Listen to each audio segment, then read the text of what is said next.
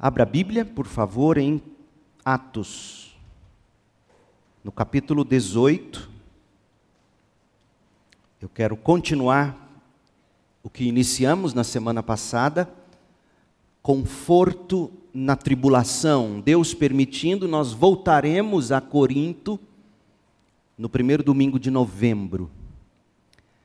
Esta é a nossa segunda parada aqui em Corinto. Estamos estudando o livro de Atos. Chegamos ao capítulo 18. Toda a série do livro você encontra no nosso canal no YouTube, no nosso site. Que a propósito cresce em acessos a cada semana. Nós temos uma média de, de 36 mil acessos no site da nossa igreja. E é semanal ou mensal isso, Danilo? 36 mil mensais. 36 mil acessos por mês no nosso site. Faça as contas de quantos acessos, média de, de mil acessos por dia no nosso site. Eu espero que você esteja tirando vantagem do nosso site, compartilhando pegando material escrito, lendo com alguém, evangelizando, discipulando. É para isso que está aí o site. Tá bom? Mas hoje, Corinto, a segunda parada nesta cidade, Atos capítulo 18, de 1 a primeira parte do verso 18. Vamos ler. Eu vou ler na nova versão transformadora, NVT, a versão que eu uso. Algum tempo depois, Paulo deixou Atenas e foi para Corinto. Em Corinto encontrou um judeu chamado Áquila, natural do Ponto, que havia chegado recentemente da Itália com sua esposa Priscila, depois que Cláudio César expulsou todos os judeus de Roma. Paulo foi morar e trabalhar com Áquila e Priscila, pois pois o casal era fabricante de tendas, como Paulo também era fabricante de tendas. Todos os sábados, Paulo ia à sinagoga e buscava convencer tanto judeus como gregos. Depois que Silas e Timóteo chegaram da Macedônia, levando certamente também ofertas, Paulo parou de fabricar tendas e se dedicou totalmente à pregação da palavra e testemunhava aos judeus que Jesus era o Cristo.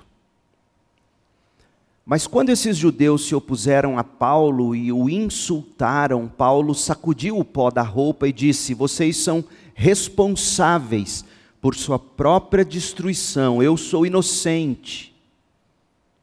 De agora em diante, pregarei aos gentios.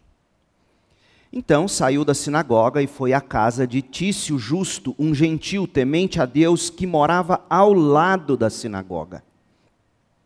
Crispo, o líder da sinagoga e toda a sua família creram no Senhor.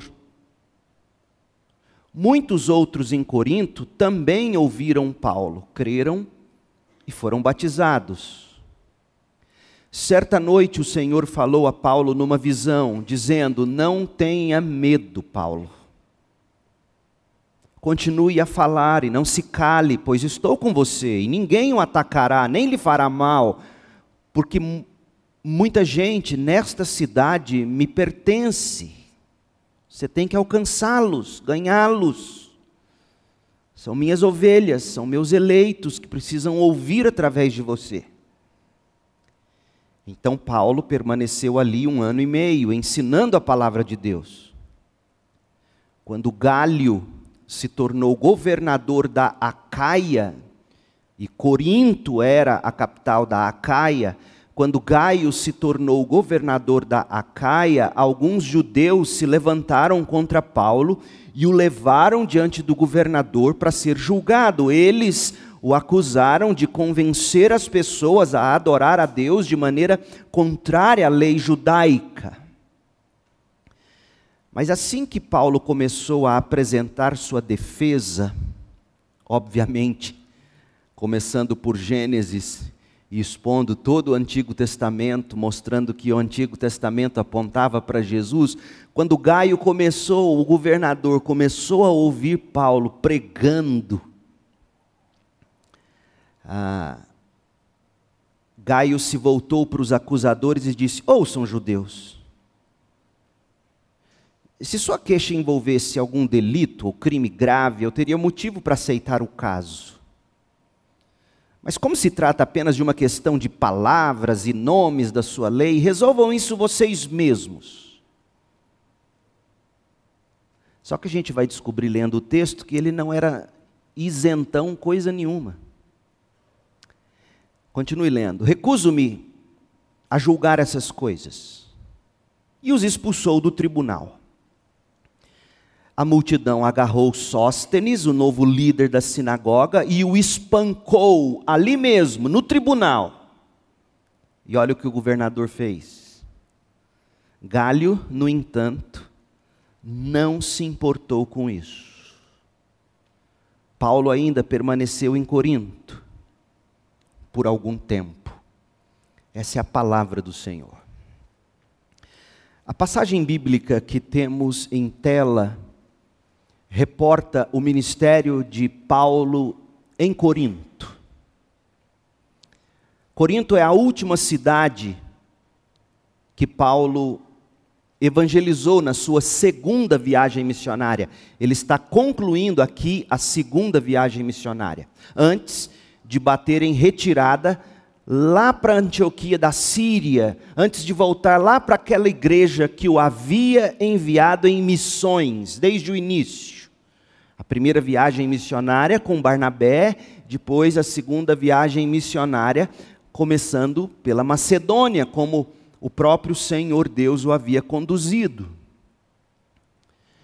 Saindo de Corinto agora, retornando para Antioquia da Síria, Paulo passará por Sencreia, Éfeso e Jerusalém.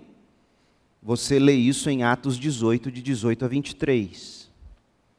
Na sequência, o apóstolo iniciará a terceira e última viagem missionária. E essa terceira e última viagem missionária terá como ponto de partida Éfeso, como nós veremos em Atos 18, de 24 em diante. Mas antes de retornar à Antioquia da Síria, passando por por Sencreia, passando por Éfeso, passando por Jerusalém, antes de, de ir para Éfeso e iniciar a, a terceira e última viagem missionária, Paulo está aqui em Corinto, como acabamos de ler, e ele vai ficar aqui em Corinto um ano e meio trabalhando. A gente lê isso em Atos 18, verso 11. Um ano e meio. Será o, mais longo período de tempo que Paulo passará até então. Depois será em Éfeso, quase três anos em Éfeso, lá na terceira viagem missionária. Desde que Paulo iniciou a segunda viagem missionária, o apóstolo já havia anunciado o evangelho, você vai se recordar, em Filipos, Tessalônica e Bereia. Todas essas cidades localizadas na província romana da Macedônia.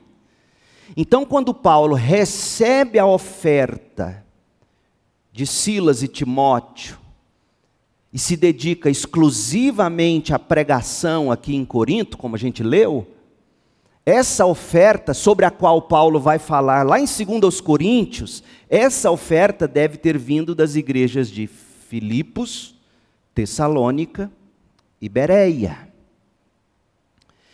Ah, mas Paulo nessa segunda viagem missionária, antes de chegar a Corinto, ele pregou em Filipos, Tessalônica e Bereia. Depois ele pregou em Atenas, que ficava não na Macedônia, mas na, na região da Acaia.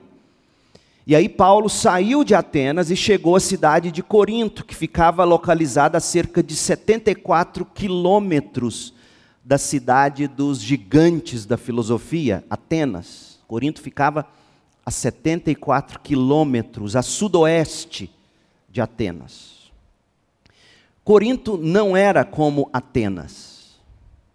Na realidade, Corinto era diferente da maioria das cidades nas quais Paulo já havia trabalhado. Era, era algo absolutamente novo para Paulo.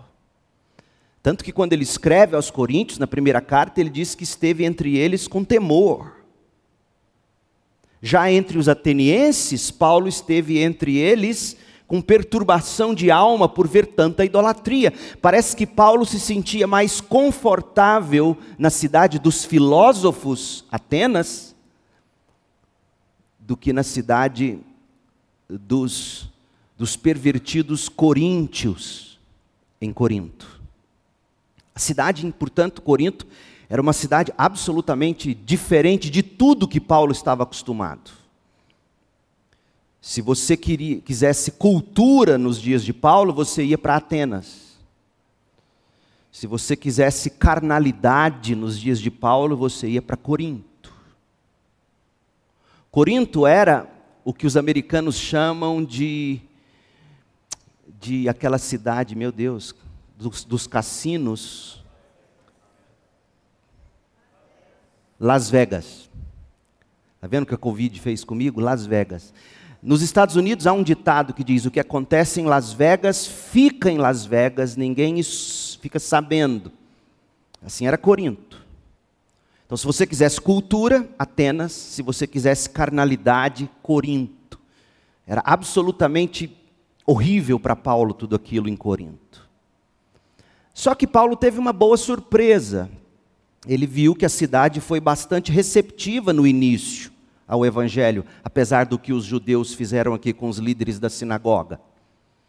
E Paulo passou o seu primeiro longo período de carreira missionária em Corinto, um ano e meio. Mais tarde, como veremos, ele vai passar outro longo período, o dobro desse, ele vai passar três anos em Éfeso. Atos 19, do verso 1 e diante, você vê ele em Éfeso, e em Atos 20, 31, você faz os cálculos e você chega à conclusão: Paulo ficou três anos em Éfeso. Como era a cidade de Corinto? É, eu gosto de, de ver essas coisas, eu gosto de ver esses contextos, porque esses contextos nos ajudam a colocar o texto bíblico numa perspectiva acessível a nós. A gente tende a pensar que as cidades, os tempos dos apóstolos, eram muito diferentes dos nossos, guardadas as proporções, a gente descobre de fato que eram nada diferente. Por exemplo, Corinto. Como era Corinto? James Boyce, um dos grandes pregadores presbiterianos que os Estados Unidos já produziu, ele, ele sugere três palavras para ajudar a lembrar como era Corinto. São, são fáceis de, de lembrar, de guardar essas palavras, porque Corinto começa com a letra C e cada uma destas palavras também começa com a letra C. Corinto era, primeiro, cosmopolita. Corinto era, segundo, comercial. Corinto era, terceiro, carnal. Cosmopolita, porque era um grande centro urbano. Comercial, por causa da localização estratégica, como veremos. E carnal, por causa de toda a imoralidade que existia naquela cidade. Cosmopolita. Corinto era um grande centro urbano. Corinto era feita de uma mistura de pessoas e de raças. Sabe-se, por exemplo, que Atenas contava menos de 10 mil habitantes nos dias de Paulo. Éfeso 500 mil habitantes. Corinto, no seu auge, chegou perto de 750 mil habitantes. 200 mil dos 750, 200 mil eram homens livres e pouco mais de 500 mil eram escravos, para você ter uma ideia de como era aquele mundo. 750 mil habitantes. Paulo nunca estivera num, num, centro urbano. É como alguém que sai de Catalão e vai morar em São Paulo. Marzagão. Imagina. Você sai de Marzagão e vai morar em São Paulo. É, a proporção é essa. Paulo está nesse grande centro. Assim como Éfeso, Corinto era capital de província, de estado, digamos. Éfeso era a capital da província romana da Ásia Menor. Corinto era a capital da província romana da Acaia. Atenas era o centro cultural do mundo de Paulo. Foi a casa de Sócrates, foi a casa de Platão, foi a casa de Aristóteles, foi a casa de Epicuro, foi a casa de Zenão. Atenas era a casa da cultura. Éfeso era o centro religioso do mundo greco-romano. Porque em Éfeso havia, Éfeso era a guardiã do templo de Ártemis a mesma deusa que os romanos chamavam de Diana. Atos 19, 35. Então, Atenas era o centro cultural, Éfeso era o centro religioso, pagão, Corinto era o centro comercial. O que permitiu a enorme mistura de raças, pessoas e classes diferentes, absolutamente distintas, num mesmo local, algo então praticamente novo para Paulo. Corinto era cosmopolita, uma das grandes capitais do mundo. Era a Nova York de seus dias, a São Paulo de seus dias e, e assim por diante. Eu gosto, eu gosto de Corinto nesse aspecto. Por quê? Porque Corinto era muito parecida com as cidades que hoje a gente conhece. Corinto era muito parecida com os grandes centros urbanos da atualidade. Nossas cidades também têm uma grande mistura de pessoas, de classes, de raças.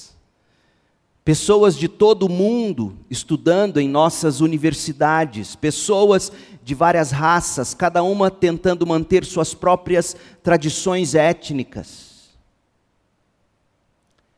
E, e, e, num país de tamanho continental como é o Brasil, você também vê isso acontecendo, como alguém, por exemplo, que deixa a região norte e nordeste, vem morar no sul ou centro-oeste do país, e vice-versa, pessoas absolutamente apesar de falarem a mesma língua, viverem no mesmo país, pessoas distintas, raças distintas, costumes distintos, comida diferente. Pastor Jailton me ligou ontem à noite de Guapó, teve esse descaramento de me ligar dizendo, todo feliz, que ganhou tatu, ia fazer tatu, perguntando se eu queria comer tatu. Eu falei, eu vou falar para você o que você vai fazer com esse tatu. Comer tatu da cultura, ele gosta, já fez buchada, não sei de que aqui na cozinha. E o piqui? Piqui é terrível. Né? Para os outros, eu gosto do caldinho no arroz, etc. Mas o que eu quero dizer é isso. isso a, a questão da alimentação, do paladar, é, é, é coisa pequena, mas que revela as diferenças culturais, de raças, várias raças pessoas tentando manter suas próprias tradições na comida, na música, nos hábitos, todas tentando viver juntas. Corinto era uma cidade cosmopolita, nós somos cosmopolitas. Portanto, há aqui, nesta passagem de Paulo em Corinto, muito o que se aprender sobre missões urbanas como alcançar uma grande cidade como Goiânia, por exemplo. Corinto era cosmopolita. Segundo, Corinto era comercial. Além de cosmopolita, comercial. Toda cidade, gente, tem seus aspectos comerciais, é claro. Aliás, as cidades, eu não sei se você sabe disso, mas as cidades geralmente elas estão localizadas onde elas estão, porque a localização lá no início da cidade foi e, e continua sendo de algum modo conveniente para o comércio ou para a troca de mercadorias.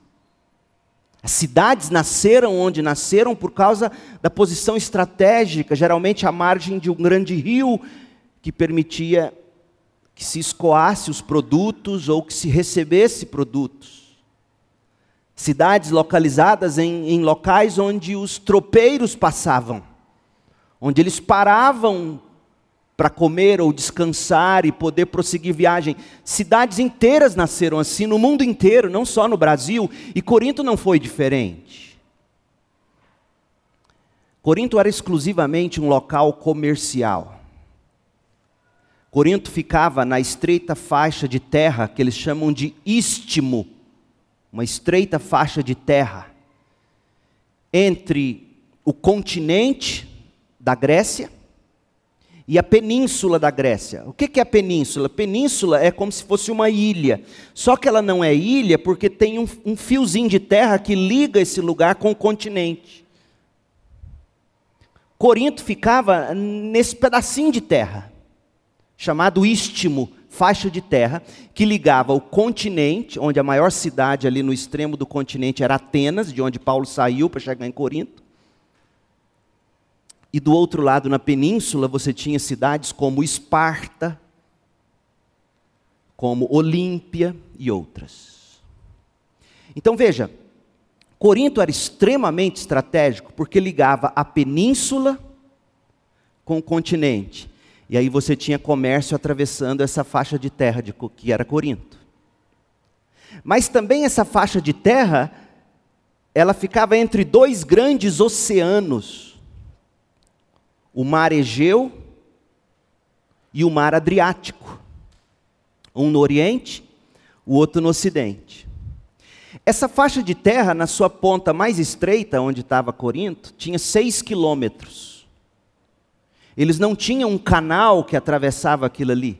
Então, se você quisesse sair do mar Egeu para chegar no mar Adriático, ou você circulava a península, dava mais ou menos 700 quilômetros de navegação, passando pelo Peloponeso e ou você cruzava a pequena faixa de terra. Como não tinha um canal que ligava os dois mares, o mar Egeu e o mar Adriático, o que, que era mais fácil fazer? Você parava com o navio, por exemplo, no mar Adriático, ali na costa de Corinto, descarregava mercadoria, descarregava as pessoas, elas andavam seis quilômetros de terra e embarcavam no outro navio, no outro mar, no mar Egeu. Então, Corinto, ela, ela, ela era assim, de, de leste a oeste, de norte a sul, trecho comercial. Um dos passeios mais bonitos hoje, para quem vai para a Europa, eu não fiz esse passeio, mas eu soube e depois dei um Google, vi no YouTube, porque no, no século XIX, final do século XIX, abriram um canal, que agora é possível passar embarcação, mas um canal estreito, 25 metros de largura. E aí você não precisa mais descarregar mercadoria, andar seis quilômetros de terra e embarcar no outro. Você atravessa o canal. Então Corinto era assim, uma cidade extremamente estratégica. Se você estiver fazendo turismo, é possível pegar um barco hoje na Turquia, para você chegar em Veneza, na Itália, e passar pelo canal de Corinto, que foi aberto no fim do século XIX. É muito interessante isso. Essa foi a cidade onde Paulo chegou e onde ele resolveu evangelizar e ficou um ano e meio, porque era uma cidade absolutamente estratégica, de norte a sul, de leste a oeste. Imaginem quantos cristãos Paulo não sonhou saindo dos portos de Corinto para alcançarem o mundo, os confins da terra. Corinto era uma cidade cosmopolita, era uma cidade comercial, mas por tudo isso, ela era uma cidade absolutamente carnal. No mundo antigo havia um adjetivo absolutamente pejorativo, corintiano. Opa, desculpa, coríntio. O adjetivo coríntio. Se você não fosse de Corinto e alguém te chamasse de coríntio, ô seu coríntio, meu Deus. Era te chamar do, do pior tipo de palavrão, de baixo calão mesmo. Mas vamos usar palavras mais nobres. Era como se fosse te chamar de pervertido. Era como fosse te chamar de. Você imagina. Fulano é um coríntio. Mas por que, que Corinto era tão carnal assim? Corinto era um centro do culto da deusa Afrodite. A mesma deusa com o nome de Vênus. Vênus era o nome romano da deusa, Afrodite era o nome grego. Agora preste atenção.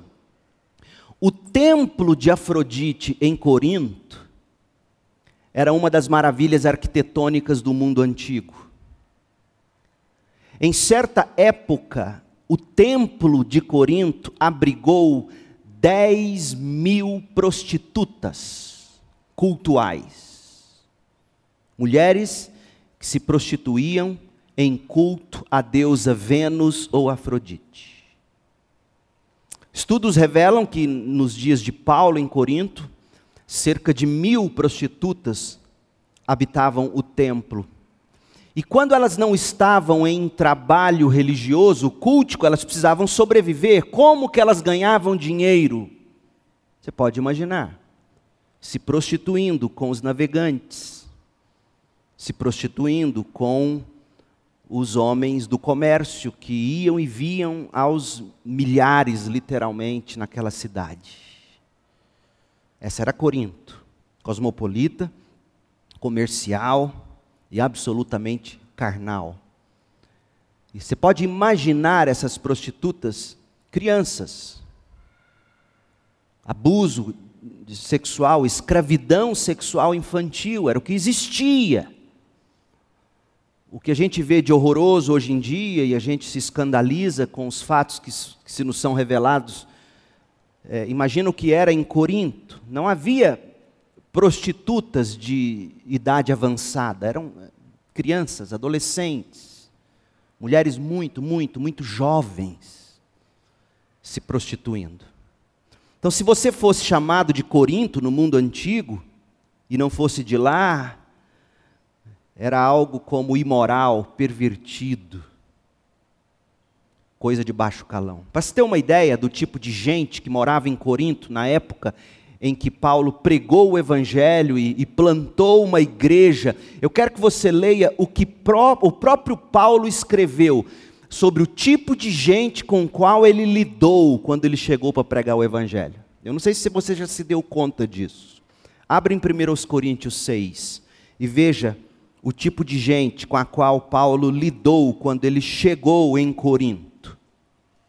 1 Coríntios 6, de 9 a 11. Depois de um ano e meio lá, ele escreve essa carta de outra localidade. E ele escreve assim, 1 Coríntios 6, 9. Vocês não sabem que os injustos não herdarão o reino de Deus? Não se enganem.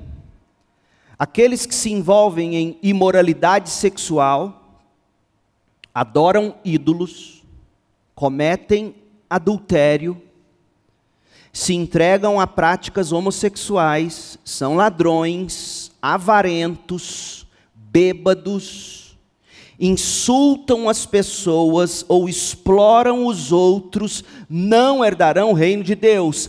Alguns de vocês eram assim. Uau! Você se deu conta? Quem eram os membros da igreja de Corinto?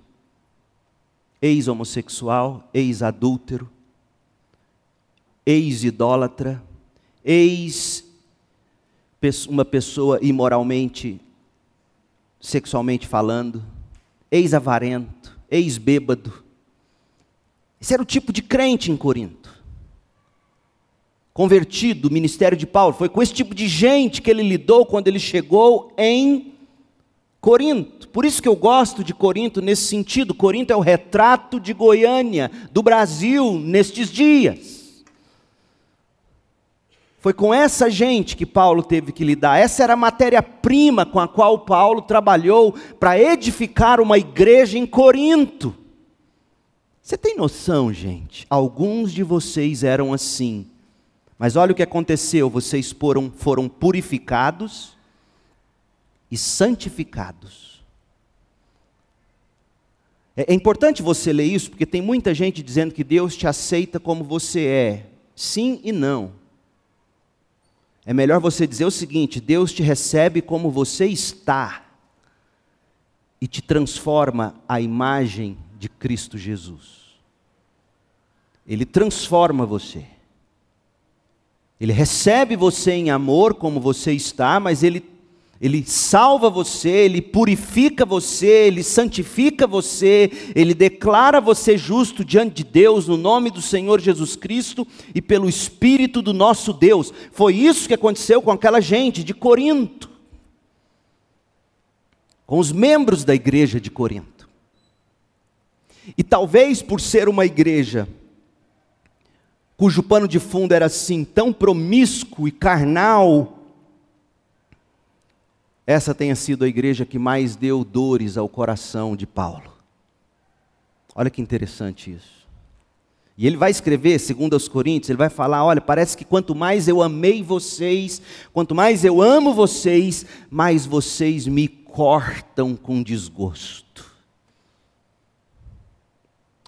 Então, eu leio 1 Coríntios 6, de 9 a 11, eu vejo que nós temos aqui duas coisas muito lindas de se observar. Primeiro, um perfil do tipo de cidadão que habitava a cidade de Corinto, aquela cidade cosmopolita, comercial, carnal. Uma cidade cheia de gente injusta, imoral, idólatra, adúltera, homossexual, ladrões, avarentos, bêbados, insultam as pessoas ou exploram os outros. Essa era Corinto.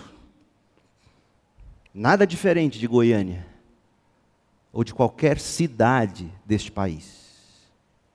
Esse é o primeiro retrato. Segundo, você enxerga aqui um, um testemunho do poder do Evangelho para salvar qualquer tipo de gente, qualquer tipo de pecador. E ao salvar esses pecadores, ao justificá-los, ao purificá-los, ao santificá-los, Deus mesmo forma por meio deles sua igreja em Corinto. É possível, portanto, vermos pecadores do pior tipo, convertido, transformado, fazendo parte da igreja de Deus. É, é interessante isso, Deus não apenas permaneceu fiel à Sua palavra e fez prosperar a obra do Evangelho, como também cuidou de confortar Paulo no meio de gente desse jeito. É, agora você começa a entender por que, que Paulo de repente se viu tão desanimado em Corinto. Quando ele bateu os olhos e viu aquele tipo de gente, ele pensou: não dá. E Deus chega e diz: Paulo, não, não tenha medo, não te cales. Nós vamos voltar a esse texto e nós vamos desembrulhar mais algumas das razões pelas quais Paulo estava amedrontado ou considerando parar de pregar. Nós vamos falar sobre isso na terceira e última parada aqui em Corinto, mas hoje eu quero concluir preparando-nos para a mesa, para a ceia do Senhor, com duas aplicações sobre tudo o que vimos até aqui. Primeira, Deus mesmo faz prosperar o Evangelho em lugares difíceis. Não há lugar difícil para Deus. Aos nossos olhos, há lugares impossíveis. Você bate o olho no seu marido, que não é convertido, e diz: é impossível vê-lo crente. Para Deus não é. Você bate os olhos num filho, Deus te livre disso, mas digamos um filho longe, distante do Evangelho, você diz: Meu Deus, parece impossível trazer minha filha, trazer meu filho para os teus caminhos.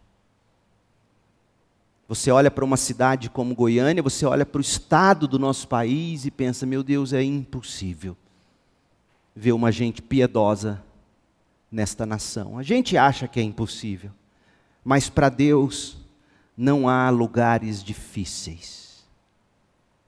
Foi por isso que ele disse o que disse a Paulo. Releia comigo, Atos 18, verso 9. Paulo disse assim: Paulo ouviu Deus dizê-lo o seguinte: certa noite o Senhor falou a Paulo numa visão. Não tenha medo, Paulo. Não tenha medo dessa gente, não tenha medo das suas circunstâncias. Não tenha medo. continue a falar e não se cale. Pelo seguinte: primeiro, eu estou com você e ninguém o atacará nem lhe fará mal. Porque muita gente nesta cidade me pertence. Há muitas ovelhas aqui que você precisa alcançar. Veja, a doutrina da eleição e da predestinação não é motivo para você parar de pregar, pelo contrário, é o incentivo de Deus, porque Deus tem os seus, aqueles que Ele mesmo escolheu, esses, quando ouvirem o Evangelho pelos nossos lábios, ouvirão e seguirão o Cordeiro de Deus a certeza de que, em última instância, decisivamente depende da graça de Deus e não da vontade do pecador. O Deus que inicia o processo de regeneração, o Deus que transforma o coração, o Deus que convence, o Deus que coloca convicção. Quando você entende isso, você ora dizendo: Deus, vá lá, mude, transforme, salve, dê um novo coração, enquanto eu prego, que Ele ouça e creia. A doutrina da predestinação não é para você parar de pregar, pelo contrário, é o incentivo de Deus para você não se calar e continuar pregando. Eu tenho muitas ovelhas em Goiânia, não te cales. E aí o que aconteceu? Como resultado, verso 11, Paulo permaneceu em Corinto um ano e meio, ensinando a palavra de Deus. E o resultado disso foi que pecadores dos piores tipos se converteram a Cristo e agora justificados, purificados, santificados em novidade de vida, esses pecadores compuseram a novel igreja naquela cidade cosmopolita, comercial e carnal a cidade de Corinto é um testemunho para nós que diz: não há lugares difíceis, não há pessoas impossíveis para Deus. Não tenha medo, portanto, não te cales, pregue e faça discípulo. Na sua casa, na sua rua, no andar do seu prédio, no condomínio onde moras, Deus está dizendo: não há lugares difíceis, não há pessoas impossíveis. O que eu preciso que você faça é que você confie, creia, não tema, continue falando, não te cales. Eu estou ainda no negócio de salvar todo tipo de pecador. Quem nessa manhã parece impossível para você? Traga à memória nomes. Quem são os impossíveis aos seus olhos? Seu filho, sua filha, sua mãe, seu pai, seu cônjuge, seu vizinho? Quem aos seus olhos é impossível? Que tal agora, num flash de oração na sua mente, você dizer: Deus, se foi possível aos coríntios, é possível para. E aí você põe o nome. Salve essa pessoa. Usa-me para alcançá-lo, para alcançá-la. Corinto é um testemunho de que não há lugares difíceis nem pessoas impossíveis para Deus. Portanto, não temas, não te cales, continue a falar. Segunda aplicação. Deus mesmo consola e conforta seus filhos no meio das piores tribulações.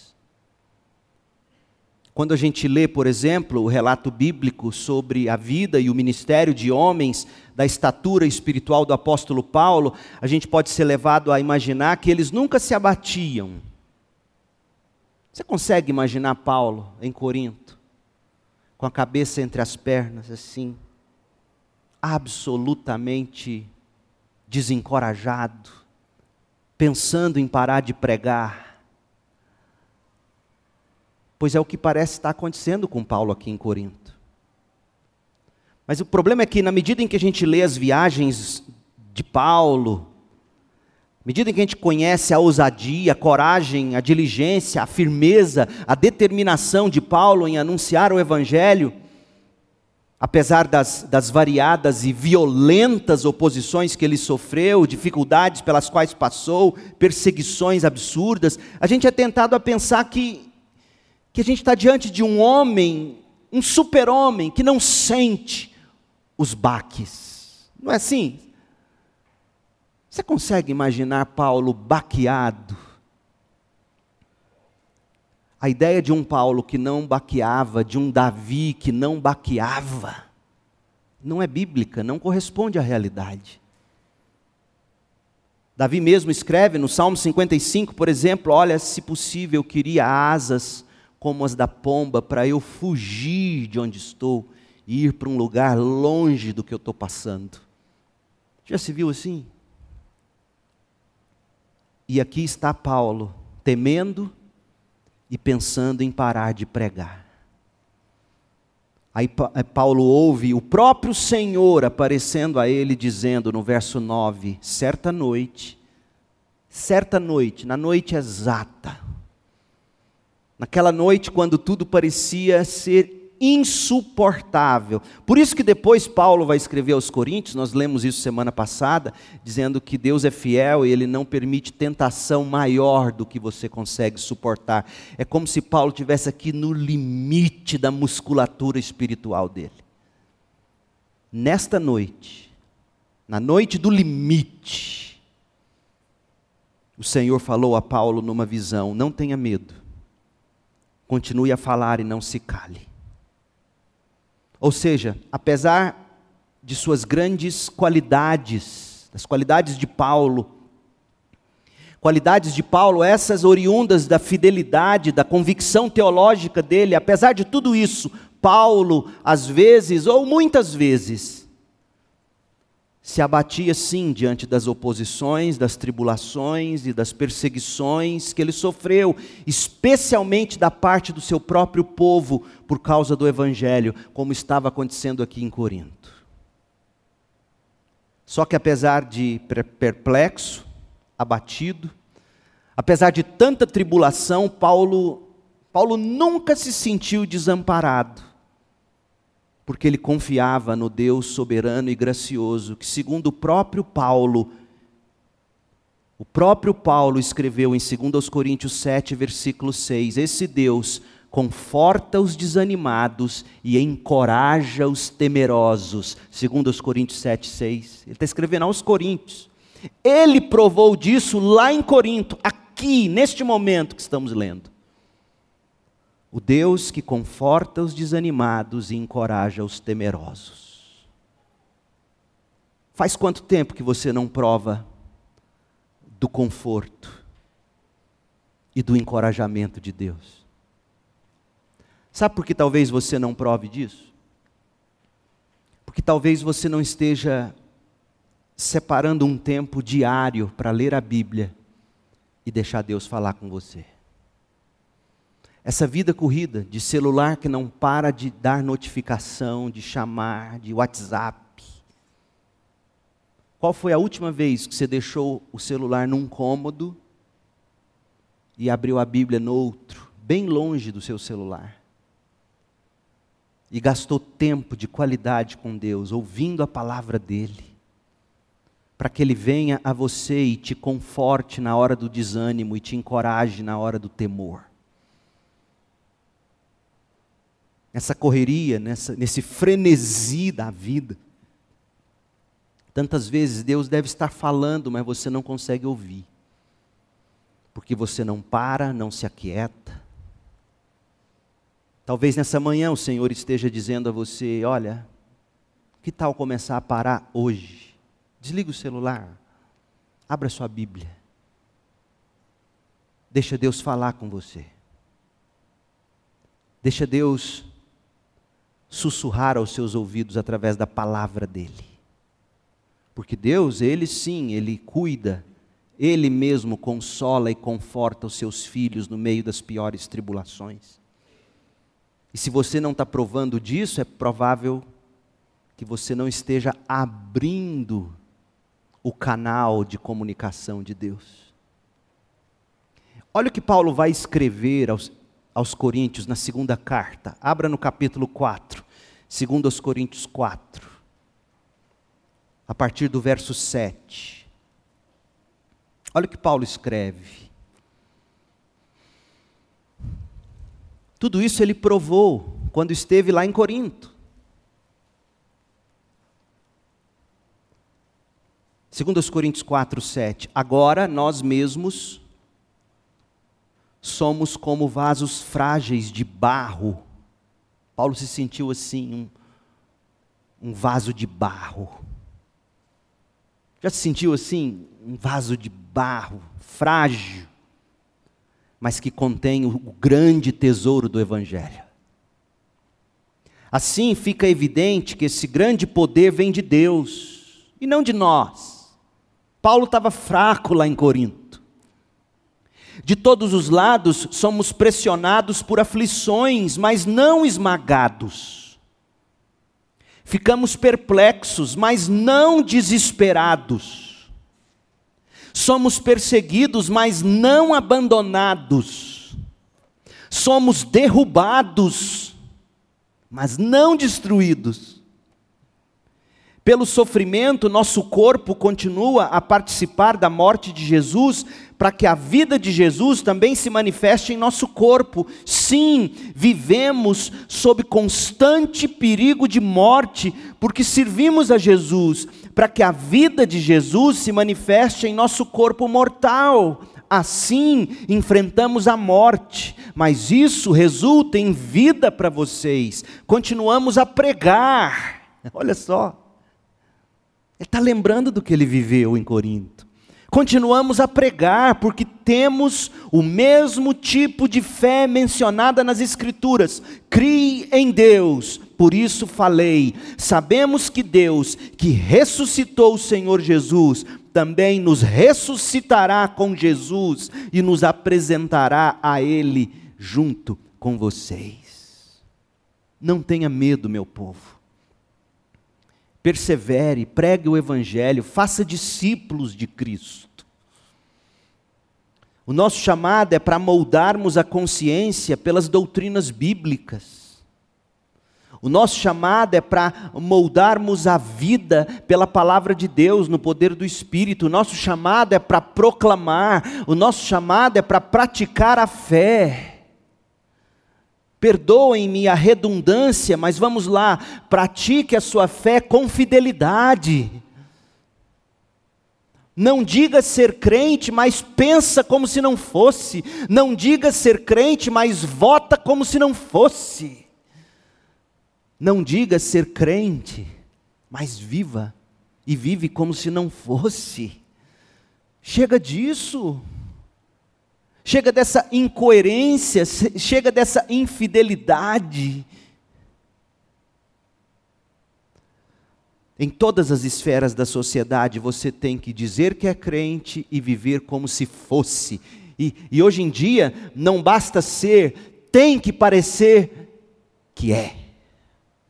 É assim da urna à universidade e vice-versa, do culto à casa e vice-versa, da solitude diante de Deus à sociedade dos homens e vice-versa. Você tem que dizer que é e parecer ser crente. Catequize seus filhos. Mostre para eles a coerência bíblica em todas as áreas e em cada fase da sobrevivência dele. Catequize seus filhos. Seja fiel a Cristo. Seja fiel à fé que de uma vez por todas foi confiada ao povo santo, Judas, versículo 3. Esse é o nosso chamado para ser crente, verdadeiramente crente e pensar crente, agir crente, parecer crente. Nós somos minoria, meu povo. Se você tentar ganhar a aprovação dos homens, você vai começar a parar de pensar como crente. E você vai parar de agir como crente. E sem você perceber, você já vai ter a marca da besta. Sabia disso? Tem um monte de gente pensando em chip, chip, chip, chip na testa, chip no braço. Pode até ter o chip. Mas sabe o que significa mesmo a testa na literatura apocalíptica, profética. Sabe o que significa a mão? Pensar, a testa, agir, a mão. Por isso a marca da besta na testa e na mão. É alguém que pensa como a maioria, é alguém que age como a maioria. E sim, vai chegar o dia em que, se você não pensar e não agir como a maioria, você não vai conseguir comprar. Ficou muito claro isso desde a pandemia. Ou não ficou? Espero que tenha ficado para você. E o que mais me entristece é ver gente se dizendo crente, mas para ficar bem com a maioria, começa a pensar como eles e a agir como eles, e sem chip nenhum já tem a marca da besta. Porque pensa e faz como todo mundo. Deixa eu te dizer uma coisa, com muito amor. Às vezes parece que eu sou bravo. Eu não sou bravo. Eu sou verdadeiro. Deixa eu te dizer uma coisa. Não basta você dizer que é crente. Você tem que parecer ser. Você tem que pensar como crente. Você tem que agir como crente. Sem temer. Sem se calar e tem que ensinar aos seus filhos isso, desde cedo, desde pequeno. Seu filho tem que aprender a ver em você o que significa levar a ré de um amigo e agir como crente. Seu filho, sua filha tem que ver você tomar prejuízo e agir como crente. Tem que ver você receber as bênçãos de Deus e permanecer crente, sem se esfriar. Seu filho e sua filha têm que ver você e seu cônjuge lidando com crises. Sim, casal tem problema, marido e mulher brigam. Mas filhos enxergando isso e vendo que vocês buscam em oração, com conselhos sábios, viver e praticar a palavra de Deus, eles precisam ver em vocês o modelo do cristianismo, o que é um casal que briga, mas briga em Cristo. Uai, pastor, é possível? Claro. Nosso chamado é esse. Para discordar com mansidão, com domínio próprio. Dizer a verdade em amor. Esse é o nosso chamado. Para que dizer a verdade em amor num contexto onde não há conflito? Não faria sentido, ou faria? Se já está tudo certo, para que dizer a verdade? A verdade já está sendo praticada, mas quando a Bíblia diz para dizer a verdade em amor, é num contexto onde há algum conflito. Então tem sim jeito de brigar em Cristo, e seu filho tem que ver isso. Para ele não sair desistindo de tudo diante da primeira dificuldade que a vida vai ter. Essa semana, os homens reunidos para orar, e um dos pais da nossa igreja, sentado aqui, virou: Ora pelo meu filho Fulano. Está no primeiro emprego dele. Ora pelo meu filho Fulano. Porque ele está passando uma barra com o chefe dele. Achei aquilo tão bonito. A gente ora pelos filhos aqui, toda sexta, homens. Vem orar com a gente. Toda sexta, seis e meia da manhã. O pai aqui orando pelo filho, enfrentando uma barra com o chefe. É isso que você tem que fazer. É isso que você tem que dizer. Ser crente e parecer que é, ser crente e viver como tal, ser crente com coerência. É o que, é, é, o que Paulo nos ensina. Porque, gente, sabe, sabe o que uma cidade como Corinto e Goiânia mais precisa? Não é de gente que declara ser crente, mas vive como se não fosse. Gosta do que todo mundo gosta. Ri das mesmas coisas que todo mundo ri. Isso não encanta o mundo. Retruca como todo mundo retruca. Isso, isso não, não atrai o mundo. Não precisa nascer de novo para retrucar como todo mundo retruca, sofrer prejuízo e reagir como todo mundo reage quando sofre prejuízo, brigar quando, como todo mundo briga quando é contrariado na fila do banco, do mercado, quando o restaurante traz o prato errado, o garçom traz o prato errado, o crentão lá, glutão, responde dando coice no garçom que está lá trabalhando. Como é que você responde como crente? quando a carne chega na mesa do almoço no restaurante fora do ponto que você pediu? Como é que você responde? Pô, mas isso aqui, estou pagando por isso aqui? É assim que você faz? Sim, você tem que dizer, olha, não está no mesmo ponto que eu pedi. Você pode verificar isso, por favor? Crente é assim. Não basta ser crente. Tem que parecer que é. Com palavras, com posturas, com atitudes.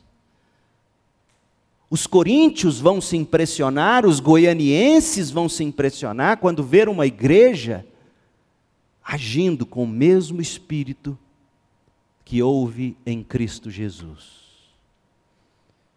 Que quando afrontado não retrucava,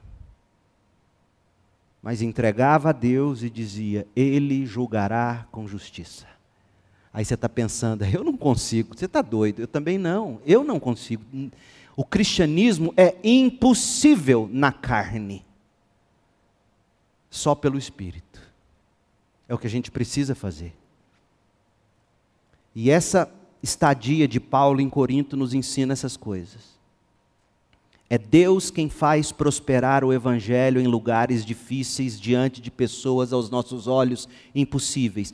Mas Deus faz isso através dos lábios dos seus filhos que não se calam e da vida coerente dos seus filhos que serve de vitrine para esse mundo que presta mais atenção em como a gente vive, como a gente reage, do que naquilo que a gente fala.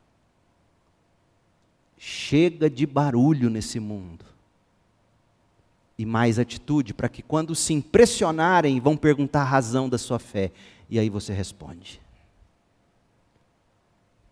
Esse texto nos ensina que Deus é quem faz prosperar o Evangelho em lugares difíceis, diante de pessoas aos nossos olhos impossíveis, por causa do que pregamos e de como vivemos. Como Paulo viveu entre eles. Quando sem dinheiro, fez tendas. Quando com dinheiro, se dedicou exclusivamente a pregar. Esse texto nos ensina que Deus mesmo consola e conforta seus filhos no meio das piores tribulações. Que Deus te abençoe e que você encontre tempo hoje, essa semana e até o fim, para você se assentar com a sua Bíblia, sem notificação de celular, sem telefone por perto, tomando nota daquilo que você está lendo. Pastor, eu não consigo concentrar. Faz igual o irmão Wilton Guilard, está ali, ó. Tem caderninho, ele senta e começa a copiar a Bíblia. Faz isso. Começa a copiar a Bíblia. Começa a escrever. Deixa Deus falar com você. Encorajar você. Para você não se desanimar e não parar de falar. Oremos. Deus querido, em nome de Jesus, nós precisamos da tua graça. Para parecermos crentes. não pelo cumprimento da saia ou dos pelos que não são depilados, não é, não é disso que se fala. Não é a ignorância, a truculência de alguns, mas faça de nós gente piedosa, gente mansa, gente humilde, gente amorosa, gente com domínio próprio, gente gente com alegria, gente em paz, com a boca cheia do Evangelho. Só assim, para nós transformarmos a nossa Corinto, a nossa Goiânia. Ó Deus, dá-nos dá-nos do espírito de Paulo para fazermos com que o teu evangelho prospere aqui. Para podermos ver que o pior tipo de pecado pode ser confessado, abandonado, e o pior tipo de pecador pode se tornar um santo. Pela graça e por meio da fé em Jesus Cristo. Ó oh Deus, dá-nos isso Agora nós vamos para a mesa, para a ceia do Senhor, celebrar a, o sangue, a morte, a ressurreição de Jesus no lugar do pecador, para que todo aquele que nele crê não pereça, mas tenha vida eterna. E se nesta manhã há alguém entre nós, ó Deus, que ainda não se arrependeu, que ainda não creu para a salvação, que o Senhor mesmo agora já o convença, a convença e o faça dizer: Eu me arrependo, eu creio, eu recebo Jesus, eu me entrego a Jesus. Ó oh Deus, faça isso. É no nome de Jesus que oramos. Amém.